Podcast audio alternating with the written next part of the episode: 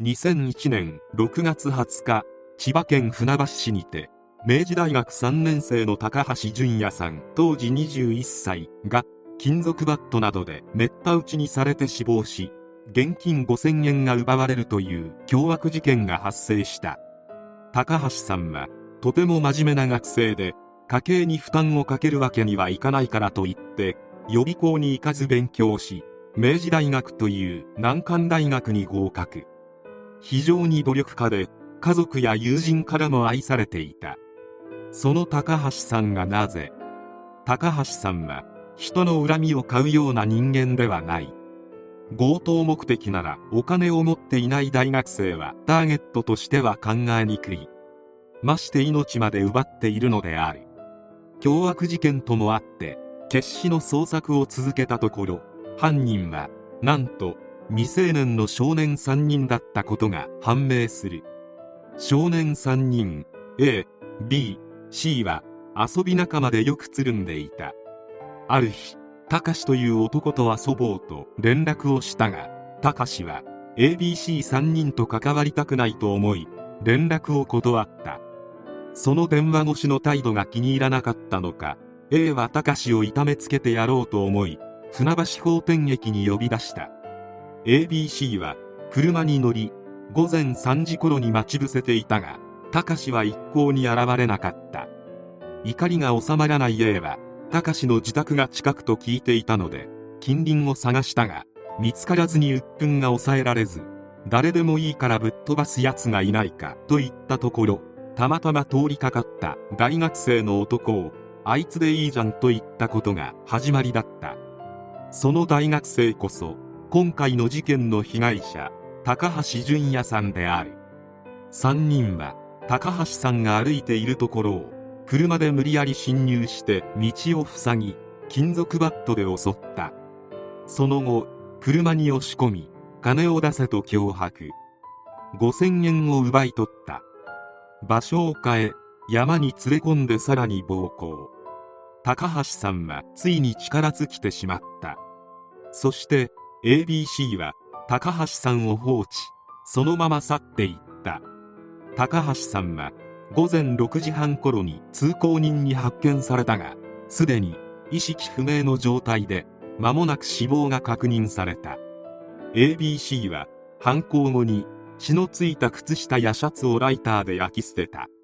翌日の新聞で被害者が死亡したことを知ると犯行に使用した車に消火器をまいて指紋を消そうとし犯行に使用した金属バットは海に投げ捨てた。捜査が身辺に及んだことを察知した少年3人はガソリンにかけて車を焼くなどさらなる証拠隠滅を図った上逮捕されても黙秘をしようと申し合わせていた。しかし犯行時の車を目撃していた人がおり3人とも順次逮捕された。裁判にて争点になったのは命まで奪うつもりだったか所持金を奪ったのは強盗に当たるかだった。弁護側は傷害致死罪と恐喝罪が相当と主張。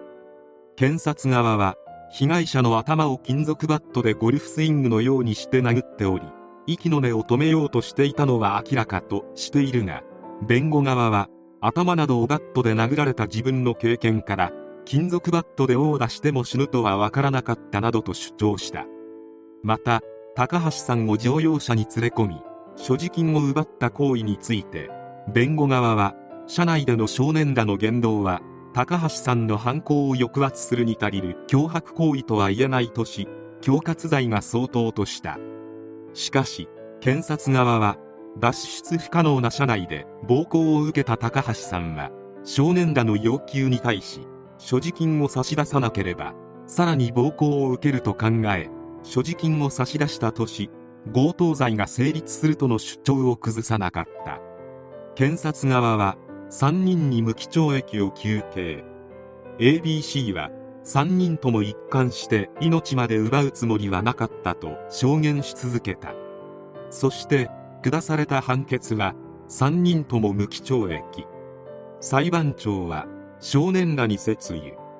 被害者は容易に助けを呼ぶことができない状況で3名の被告人らに車に押し込まれ金属バットで殴られるなどの暴行を加えられ何ら抵抗することができない状態でお金を奪われその後執拗かつ強烈な暴行を加えられて重篤な傷害を負いついにはこの世への切なる思いを断ち切られ心ならずも冥界へ赴かされる結果となったものであるからその間被害者がいかほどの肉体的苦痛恐怖感などの精神的苦痛を受けたかは想像を絶するものがある。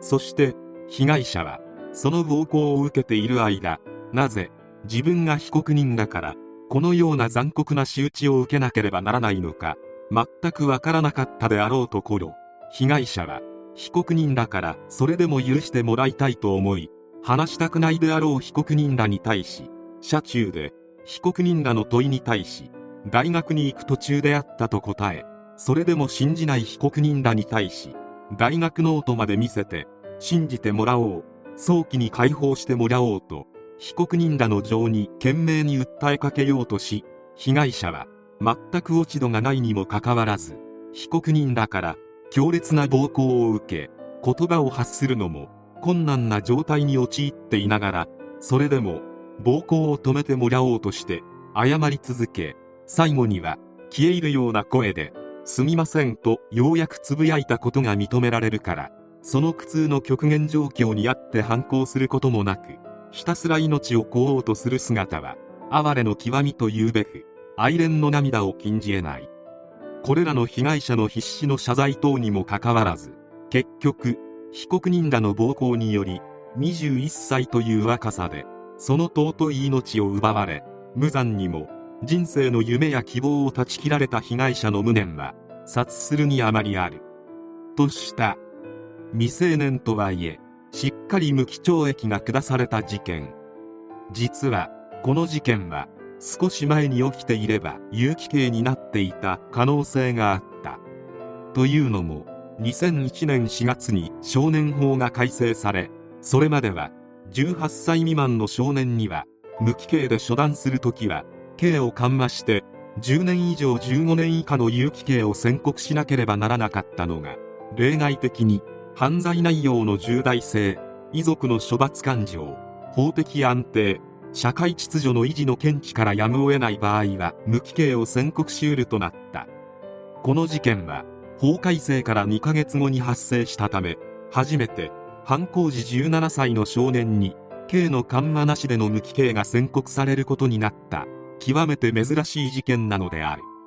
本当は死刑でもいいくらいだとは思うが今の無期懲役はほぼ終身刑に等しい。それを考えると18歳からほぼ一生刑務所で過ごすというのはある意味こいつらにとって死よりも苦痛なのではないか。どうせ生きていたところで数年後に凶悪犯罪を起こしたであろう。しかも ABC は少年院に何度も出入りするような犯罪を今までにも犯している。一体少年院に何の意味があったのか。こんなけだものどもと出会わないことを祈るしかない。馬鹿につける薬はないのである。